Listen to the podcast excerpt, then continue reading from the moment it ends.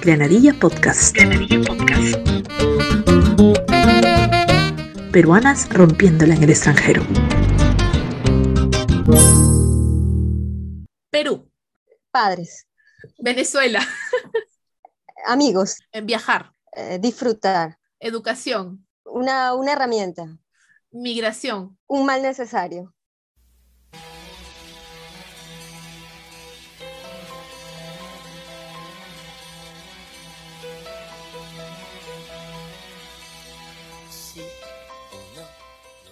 Nació en Lima un 7 de enero de 1975. Cuatro años más tarde, por decisión de sus padres, migraría a Venezuela. Al terminar la secundaria, ingresó a un Instituto Tecnológico Universitario Nacional a estudiar química.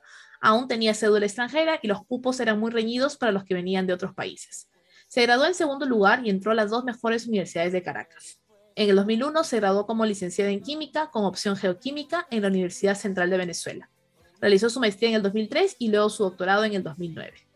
Desde el 2019 es directora del Instituto de Ciencias de la Tierra de la Universidad Central de Venezuela, un cargo que por casi 60 años había sido ocupado por profesores hombres. Así también trabaja en cooperación con proyectos internacionales de la OIEA, pertenece a la red Remarco y es consultora externa para varios proyectos para empresas privadas en Perú y en Venezuela. Es especialista en caracterización, línea base y remediación de sitios contaminados por la industria minera y de hidrocarburos. Hoy hablamos con Katia Reategui.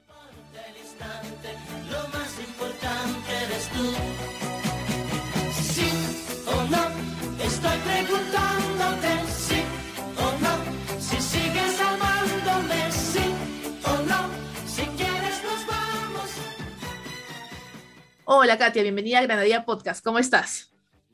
Hola Ana, muchas gracias. Gracias por la invitación, muy bien. gracias, gracias a ti por aceptar. Y bueno, creo que contigo, creo que tú eres la peruana migrante más joven que ha sido parte de Granadilla Podcast, que está haciendo parte de este episodio. Y me gustaría que nos cuentes un poco, porque pues cuatro años son cuatro años, ¿no? Uno está chiquito, recién está creando sus memorias, sus recuerdos, ¿no? Aprendiendo cosas nuevas. Entonces, ¿cómo fue hacer ese cambio de Perú a Venezuela? ¿Y qué es lo que llevó a tus papás a que decidieran hacer la migración, ¿no? Bueno, sí, eh, fíjate que realmente de pues sí, es muy poco lo que uno siempre recuerda, ¿no? Pero justamente yo recuerdo que estaba muy contenta porque mi papá se había, había migrado ya un año antes que nosotros, eh, como hacer el camino, ¿no? Había migrado con sus hermanos y yo estaba muy contenta porque iba a ver a mi papá. Esa era mi, mi ilusión y creo que es lo que más recuerdo, el avión, montarnos en el avión. Y estaba muy contenta porque, bueno, iba a ver a mi papá, nos íbamos a juntar con mi papá. Eh, ya claro, ya un poquito más grande uno se da cuenta que, bueno, deja a tus abuelos, porque deja a todos mis abuelos maternos y paternos en, Perú, y, y, ya pues la, el, el, lo inicial, la alegría del momento fue, bueno, ¿y cuando veo a mis abuelos? Era, era esa, esa preocupación de niño, ¿no? Sin embargo, bueno, este, ya una vez que estábamos juntos aquí en familia, mi mamá, bueno, se adaptaron bastante bien. Ellos migran es porque en esa época, bueno, esto es lo que me cuenta, pues lo que me han contado ellos, en esa época creo que Perú todavía estaba en gobierno militar y eh, ella siempre recuerda justamente esa época donde tenía que hacer largas colas en Perú para comprar eh, comida, para comprar este, la carne, yo estaba pequeña, entonces eh, eso es lo que ella recuerda y justamente lo recuerda porque aquí en Venezuela ya hace unos años también hemos tenido que pasar por eso, ¿no? Entonces ella justamente dice, me fui de mi país cuando empezó a suceder esto en mi país, ¿no? Y eso es lo que siempre, siempre decía. Y aquí Venezuela tenía pues muchas oportunidades para, para los peruanos. En esa época migraron muchos, muchos peruanos eh, a hacer vida pues aquí en el país y tenían realmente muchas facilidades, eh, empleos, eh, muchos eran profesionales y pues habían cargos disponibles. Venezuela era un país que siempre tuvo muchas oportunidades para, para el emigrante, emigraron de muchos, muchos países, no solo América, sino Europa también. Y pues, este, como te puedo decir, esos, esos primeros años, pues para mí fueron eh, de novedad por estar nuevamente con, mi papá, pero sí recuerdo que siempre extrañaba mucho a mi familia, ¿no? A mis abuelos, a mis tíos. De hecho, mi mamá logró, en ese momento era mucho más accesible que ahora, logró enviarme en vacaciones siempre a Perú. Aquí las vacaciones se toman de agosto a septiembre y pues yo me iba dos meses para, para Perú siempre, hasta los 10 años más o menos, 11 años a pasarlas con mis abuelos. Esos eran los, los meses del año más esperados, creo yo, por mí, ¿no? Porque eh, realmente aquí estábamos los tres eh, mi hermano nace cuando ya yo tengo 11 años, entonces la diferencia de edad pues es bastante grande. Y bueno, fue, yo creo que este, una situación llevó a otra. La verdad también yo tuve muchas oportunidades aquí, pues mi mamá, este, aunque estuve inicialmente en colegios privados, los colegios eran bastante accesibles, eran muy buenos. Luego pude entrar a la universidad, una educación totalmente gratuita. La universidad este, pública de Venezuela son muy buenas. Y como te digo, toda mi, mi, mi licenciatura y luego mi maestría y doctorado las hice en la Universidad Central de Venezuela, una universidad pública, fue becada, aparte de eso fui becada, es decir, recibía pues una, una manutención, una cantidad económica que me permitió hacer muchísimas cosas. Y bueno, esos fueron los, los inicios, sí, no fue, no fue sencillo, pero creo que como uno como es niño, pues lo maneja mucho más sencillo, ¿no? Mucho más fácil, para un niño es más fácil adaptarse a estos cambios. Qué interesante lo que mencionas, claro, cuando uno es más chiquito de pronto no tiene tanto que dejar atrás, ¿no? Porque todavía recién está formando sus memorias.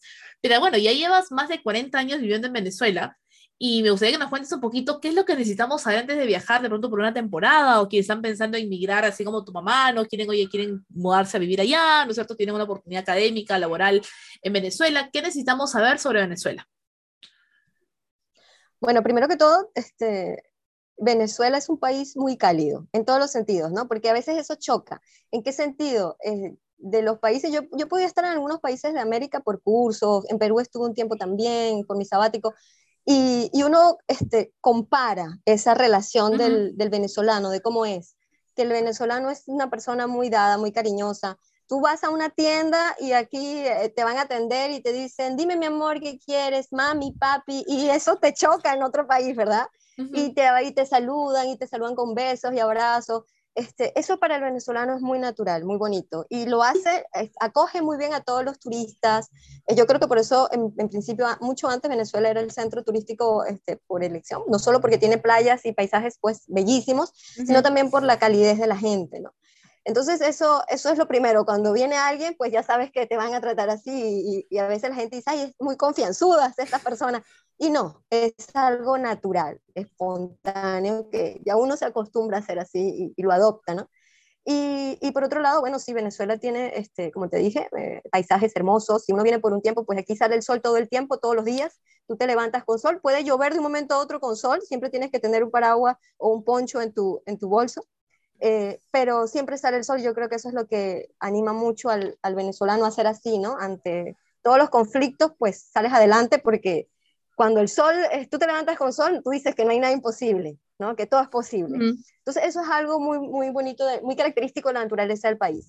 Eh, migrar a Venezuela yo creo que, este, bueno, está difícil porque mucha gente más bien se está yendo del país, pero hay gente que está regresando porque también se están abriendo muchas oportunidades. Yo creo que la situación de Venezuela en ciertos aspectos está cambiando, se han aperturado muchas posibilidades para emprender, para eh, hacer muchas cosas.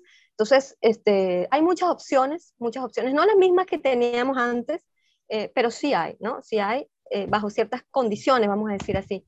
Pero lo que yo te puedo decir es que así como Venezuela, como cualquier otro país, yo creo que inmigrar se hace un poco sencillo si uno va dispuesto a adaptarse al sitio, si uno va dispuesto a decir, bueno, esté donde esté, yo voy a poner 100% de lo que tengo eh, para ayudar a este país, si no es el mío, a crecer. Y ya con esa mentalidad creo que en cualquier otro país pues es importante. Por supuesto, como, como cualquier país, Venezuela tiene sus sitios, eh, vamos a decir, eh, no, eh, prohibidos en el sentido de, de, seguridad. Ya uno como venezolano, como estando aquí, uno sabe, mira, no me meto por aquí, esta es la hora, tal hora, pero muchas cosas también han, han mejorado este, en, en, los últimos años. Esa, esa sociabilidad que hay ahora en las calles, o sea, ha cambiado mucho, ¿no? Venezuela ha pasado por un, un ciclo, vamos a decir, de cosas y esperamos que siga mejorando poco a poco para que, bueno, para que mucha gente pueda regresar y mucha gente que está aquí pueda seguir surgiendo, ¿no? Pueda seguir surgiendo, que es lo que, que es lo que uno quiere para el país. Por supuesto.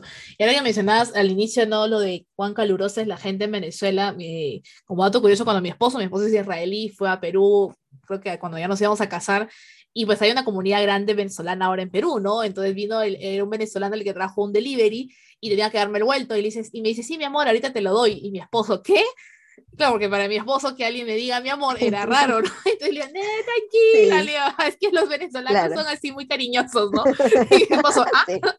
Entonces, claro, es raro, ¿no? Y ellos se tratan así de papi, mi amor, y esto, y, y, aún para los peruanos, que también somos latinos, es diferente, o sea, es, es un poquito, ¿no? Es, es, mucho amor, es mucho amor.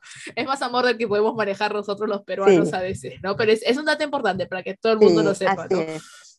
Y bueno, pasando un poco al tema académico, hoy tú eres directora del Instituto de Ciencias de la Tierra de la Universidad Central de Venezuela. Y algo que me gustó bastante que, me lo contaste para armar el episodio es que por casi 60 años siempre habían sido hombres, ¿no? El que, el que lo habían dirigido. Y tenemos un caso también de Jane, que está en Canadá, que ella ha sido la primera también rectora de la unidad de investigación, la primera mujer porque siempre habían sido hombres. Entonces, cuán importante es, ¿no es cierto?, tener mujeres en posiciones de poder que siempre han sido, pues, ¿no?, manejadas por, por, por hombres. Entonces, me gustaría que nos cuentes un poco cómo ves la representación femenina en cargos altos en el sector de educación e investigación, ¿no? Y cómo, cómo, cómo te sientes tú como directora de ese instituto ahora. Bueno, pues sí. El, el cargo que yo ocupo ahorita, directora del Instituto de Ciencias de la Tierra, había sido este, realmente hasta el 2019, pues llevado por, por profesores, profesores hombres. No porque no hubiera profesoras con, digo yo, con, con el, el récord académico necesario, ¿no? Para, para, postularse, para estar ahí. Sino por, bueno, por lo que creo que es, domina en toda nuestra sociedad, sobre todo en nuestra sociedad latinoamericana, que es ese, ese dominio este, eh, masculino, ¿no? De que, bueno, esto es un cargo fuerte, es un cargo difícil, este, pero fíjate, hay algo curioso de, de la carrera o de, las, de, la, ¿sí? de la parte de investigación que se ve en el Instituto de Ciencias de la Tierra. Nosotros tocamos el área de geoquímica, y geología y geofísica. Eh, entonces quiere decir que la investigación que nosotros hacemos en general es una investigación de campo, es una investigación donde tienes que ir al campo, tomar muestras, eh, donde tienes que también trabajar en laboratorios. Y justamente esta parte de, ir a campo, estar 15 días en, en, el, en el, cerro, 15 días en, un campamento, este, tal vez para las mujeres siempre fue como que eso no lo hacen las mujeres, ¿no? Pero a medida que pasaron los años, la carrera y la parte de investigación del instituto fue eh, llenándose de investigadoras, de profesoras, de, estudiantes, mujeres, y bueno, se, demostró que también podían llegar a a, posiciones y a rendir tanto como, como rendían los hombres en estas situaciones, pues porque por más que sea difícil, y sí, siempre es difícil a una mujer imaginársela, 15 eh, días en un campamento con puros hombres, donde no hay baños, donde estás en una carpa o estás en, un hotel, pero en unas condiciones pues que no son las que uno quisiera, o que, que uno vea a la mujer acostumbrado a ver a la mujer en esas situaciones, ¿no?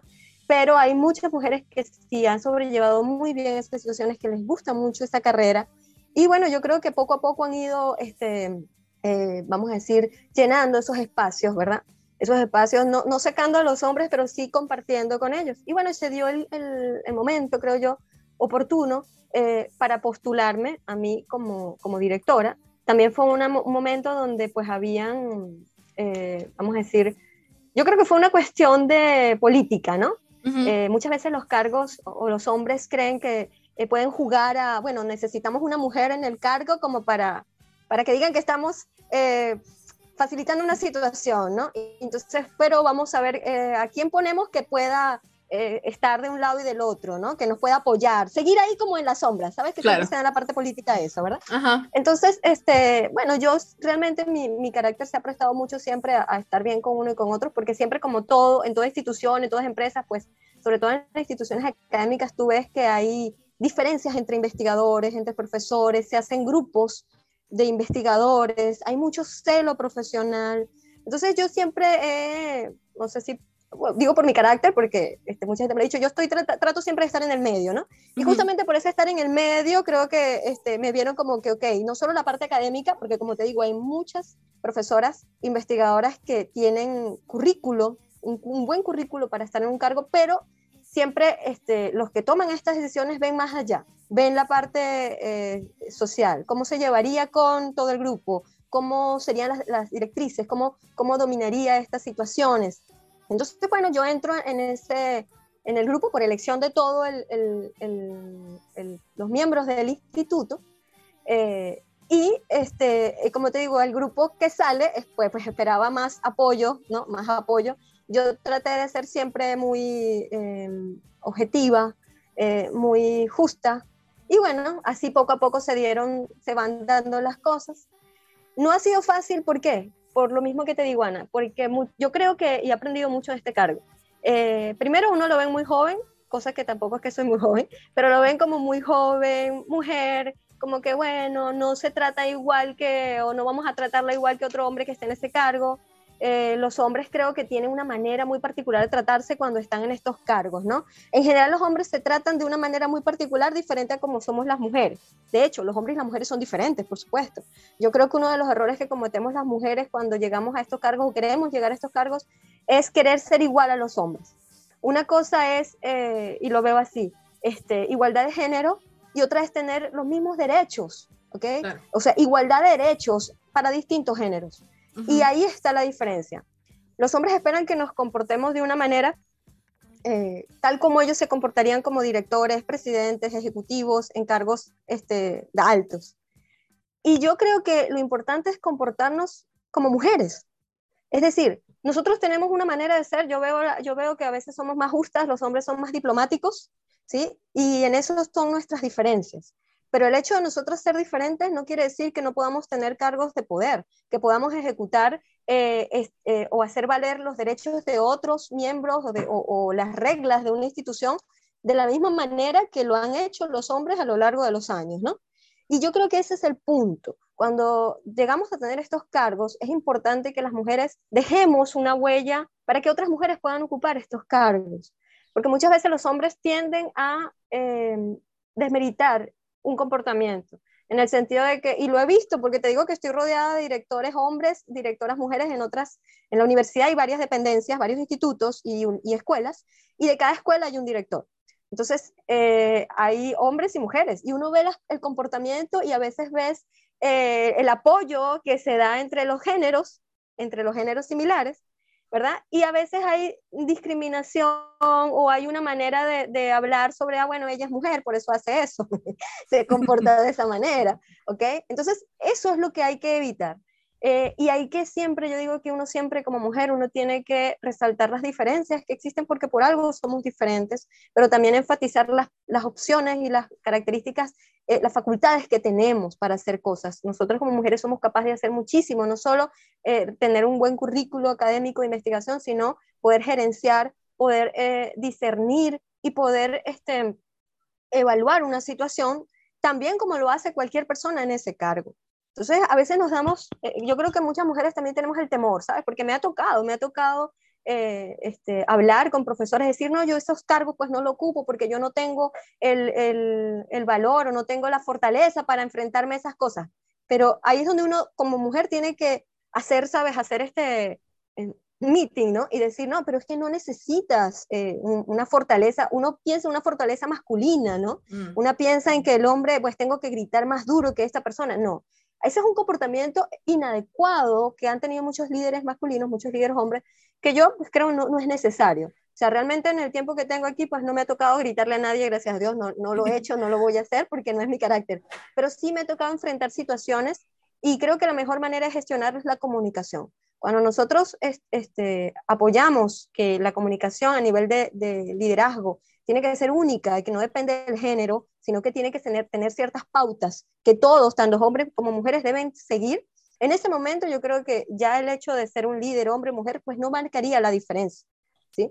Porque, como te digo, uno lo, lo ve como la mujer se, se, se, pone algo, en un estereotipo en su cabeza y dice, ese es un cargo de poder, necesitas enfrentar, pelear, discutir, y no es así, ¿ok? No es así porque la comunicación no necesita alzar la voz, sino tener la razón. Y si tú tienes la razón, hay muchas maneras de defender esa razón y muchas maneras de defender ciertas pautas, ciertos reglamentos que están establecidos. Y yo creo que hacia allá este, yo veo esta, esta, mm, este liderazgo de la mujer, sobre todo en Latinoamérica. En Venezuela hemos, yo, yo he visto que tenemos eh, más facilidades para optar a ciertos cargos. La mujer en Venezuela tiene ahorita, actualmente, pues muchas facilidades para llevar proyectos de investigación. Hay mucho apoyo a la mujer eh, en, este, en, estos, en estas áreas. Y en estos cargos, pues hay muchas mujeres que tienen cargos altos de ministros, diputados, eh, de, rectoras. Tenemos la rectora de la universidad justamente es mujer. Entonces hay un apoyo, ha habido un apoyo eh, del, del, sector profesores masculinos, vamos a decir, y, directivos a eh, a, estos, a estos cargos. Como siempre, siempre hay de todo, ¿no? Eh, hay profesores, como te digo, que, todavía pues eh, les cuesta sobrellevar ese, ese, machismo natural latinoamericano que tenemos, pero yo creo que es algo cultural. Mientras las mujeres demostremos y, y culturalmente enseñemos a nuestras niñas y a nuestros niños que, que, porque eso viene de casa. Yo pienso que el machismo viene de casa. Es algo que se ha arraigado desde la casa y es algo que le meten a uno como mujer y le dicen a uno, no, tú no puedes llegar hasta aquí, tú no puedes hacer esto. Fíjate, un dato curioso y algo que yo siempre recuerdo, cuando yo era pequeña, yo tendría unos este, nueve años, ocho años, mi papá siempre es el que arreglaba todo en la casa, ¿ya? Y, y en ese momento mi mamá, esa es, él tenía una plancha y ella tenía una plancha de esas que, que se desarmaban fácilmente, no eran tan herméticas como la de ahora. Y mi mamá claro, tenía que planchar el uniforme, tenía que hacer esto y mi papá no estaba. Entonces yo ya había visto a mi papá hacer estas cosas. Pues yo agarré las herramientas de mi papá y me puse a desarmar los cables y dije, esto debe ser pegar esto tal. Y realmente, al ver que funcionaba, yo me sentí, a, mi corta edad me sentí excelente. Yo dije, yo soy capaz de hacer esto. Y parece mentira, ese, ese yo soy capaz de hacer esto es lo que a uno como mujer te permite decir, yo puedo llegar a donde yo quiera, ¿no? Sin dejar de hacer otras cosas. Porque hay otra cosa que también este, yo he enfrentado. Yo, yo soy mamá de dos niños pequeños, uno de 10 años y, y otro de 12 años. Y pues esa es otra cosa que, ¿no? que los profesores te dicen, pero ¿cómo tú tienes a tus niños? ¿En qué momento vas a atender esto? Eh, y, y, uno oye, oye lo que se llaman chismes de pasillo, ¿no? Que decían, no, pero ella con los dos niños, con el colegio de los niños, eh, ¿cómo va a hacer esto? ¿Cómo va a hacer lo otro? Y gracias a, eh, la, formación de mi casa, creo yo, y a la, experiencia que uno tiene, pues eh, yo he logrado también hacer eso mi familia, ¿no? Mi familia, mi esposo y yo compartimos labores en la casa, labores profesionalmente, labores académicas, él tiene su, él está también sacando su doctorado, este, yo lo he apoyado mucho, él me ha apoyado mucho en todo esto, yo creo que eso es fundamental. Cuando una mujer quiere llegar a, un sitio, es fundamental el apoyo de su familia, tanto de su pareja, si la tiene, de sus hijos, si lo tiene, o de su familia y sus amigos, porque es importante recordar siempre que es capaz de hacer esto. Y no, no es algo que, eh, que dependa de tus méritos académicos, porque ya se ha visto que hay muchísimas mujeres con muchas oportunidades para llegar a un méritos académicos, pero ya cuando vas más allá a tener un cargo eh, jerárquico o directivo, ya te ponen como una, un, techo, ¿verdad? Como decir, bueno, ya tú llegas hasta aquí y eso es lo que hay que, lo que hay que sobrellevar, lo que hay que seguir eh, eh, tratando de, combatir, ¿no? Es decir, no, yo sí puedo, yo sí puedo y este, dame la oportunidad que yo puedo hacerlo y hacerlo bien, porque el hacerlo bien va a abrir las puertas, como te digo, a más mujeres. a más mujeres. sí, a entender, la mujer debe entender que somos diferentes, no podemos ser igual. Cuando el momento que queremos ser iguales a los hombres, ahí fallamos, porque dejamos de ser nosotras y nosotros tenemos muchísimas cualidades como mujeres que tenemos más bien que resaltar. ¿okay? Y en esos cargos, pues hay que aprender a, llevar las cosas, hay que aprender a ser líderes. No depende, como te dije, no depende de ser hombre o mujer, sino depende de una, una, conducta que hay que aprender. Así como, se, como estudias para ser gerente, para ser eh, jefe de recursos humanos y tienes ciertos, tienes, haces ciertos diplomados, ciertos cursos, para esto también. Yo creo que es una cuestión de conocimientos, de, de auto, autoconocimiento y sobre todo gestión interna, ¿no? Y en ese momento, pues vamos a poder eh, llevar esto más allá, trascender y, abrir las puertas, como te digo, a todas las mujeres que vienen detrás de nosotros. Excelente, Katia nos acaba de dar un discurso, pero fuerte, conciso y directo a, esto, ¿no? Al tema del empoderamiento femenino, de cómo ir abriendo paso, ¿no? Si, si las que nos están escuchando son mujeres que están en posición de poder, justamente es, nuestra, es la responsabilidad pues de, abrir un, espacio, ¿no es cierto? Y abrir paso a las que vienen detrás que también nos las miran como ejemplo, ¿no? A las que están logrando cosas muy interesantes en diferentes sectores. Y hablando de educación y hablando de carreras, ¿no es cierto? Me gustaría que de tu experiencia nos cuentes qué podemos hacer para remediar los sitios contaminados por la industria minera y de hidrocarburos, que es algo que es tan constante, tan frustrante y tan normal en Perú. ¿No es cierto? Que se ha vuelto algo normal. Salen las noticias, oye, pasó el derrame, ¿no es cierto? Tata, acá. Están las noticias 10 días y después lo entierra, ¿no? La prensa lo entierra y nadie se acuerda y de cada 10 años vuelve a salir, oye, que 10, hace 10 años no hicieron nada. Entonces, obviamente yo, yo como yo, Ana, no puedo hacer algo de pronto, ¿no es cierto? Pero de manera conjunta, ¿qué podemos hacer? ¿Qué medidas o qué podemos exigir también que se haga, ¿no? Sí, Ana, es muy importante eso que mencionas porque no solo en Perú, en muchos países, la ley eh, o las leyes ambientales pues están ahí, pero a veces no se cumplen de la manera que deberían hacerse, mm. ¿verdad? Eh, no hay exigencia de parte del gobierno o hay una exigencia mínima, las empresas pagan una cuota y ya. pero yo creo que eh, a nosotros como, como población nos toca más aprender, en el sentido de que qué me está haciendo, porque yo creo que hay mucho desconocimiento de los efectos tóxicos que están generando la explotación minera, los derrames de hidrocarburos. No es que no se lleven a cabo explotaciones mineras y explotaciones de hidrocarburos, porque realmente son recursos que ayudan mucho al país, que generan empleos, que generan recursos y están ahí y si se gestionan bien, pues es un recurso eh, eh, eh, es algo que se puede aprovechar y se aprovecha muy bien por los países. Pero la cuestión es eso, gestionar bien primero para las empresas, gestionar bien esos depósitos de desechos.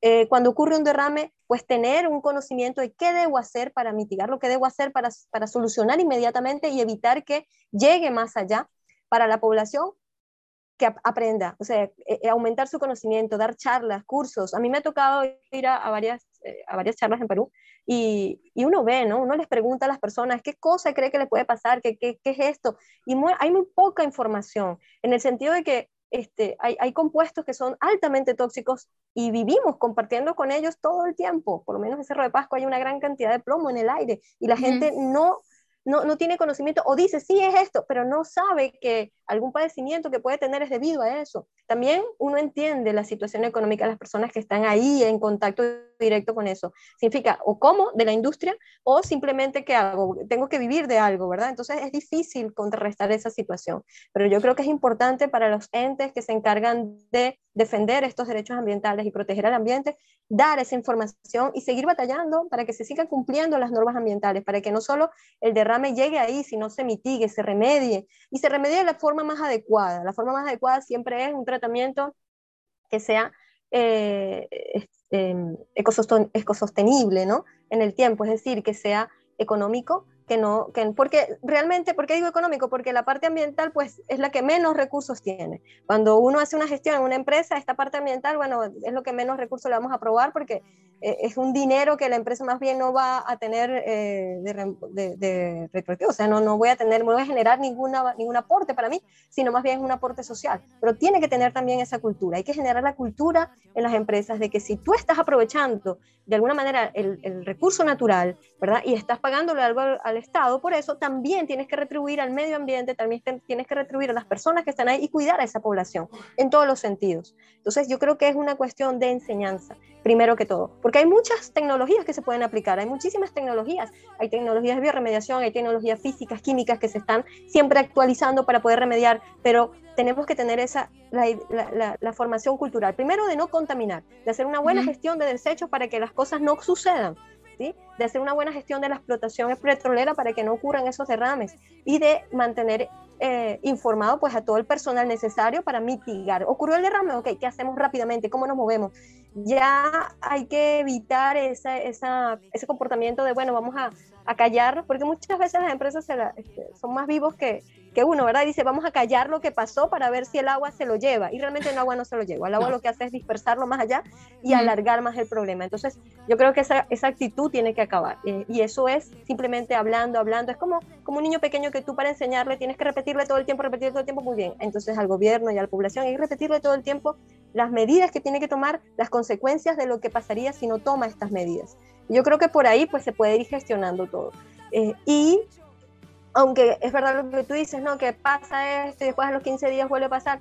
Eh, a veces uno o, el gobierno tiende a callar las necesidades de las personas y su, y su bienestar simplemente eh, a partir de que esas personas necesitan dinero, ¿verdad? Necesitan mantenerse. Entonces le dan una cierta cantidad, toma, para que bajen la voz, para que no sigan los reclamos. Y también tenemos que desarticular eso. Hay que enseñar a las personas que es por su bienestar, es por su salud. Y no es pan para hoy, porque es hambre para mañana y malestar para mañana es salud y cuando estén enfermos son compuestos que generan cáncer, son compuestos que no están solo en el suelo, que están en lo que cultivan, que están en las aguas, que están en el aire. Cuando toda esa información llegue a todas estas personas de una manera que ellos lo puedan asimilar y lo puedan entender, yo creo que las cosas van a empezar a cambiar. Excelente, creo que, que, que tienes mucha razón en que no podemos seguir callados.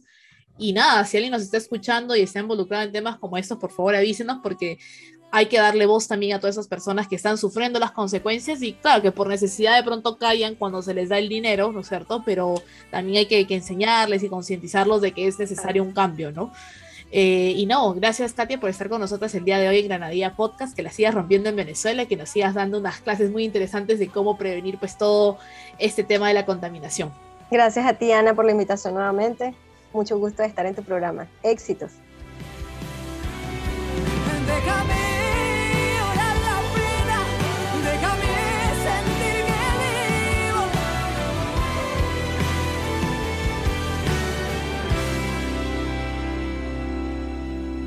Gracias a Katia he conocido a una peruana más que la rompe en nuestro hermoso continente de Sudamérica. Si conoces peruanas en Ecuador, Bolivia, Guyana, Paraguay, Uruguay, Surinam, Trinidad y Tobago y o Guayana Francesa, envíale este episodio y dile que en Granadilla Podcast la estamos buscando. Gracias por escucharme.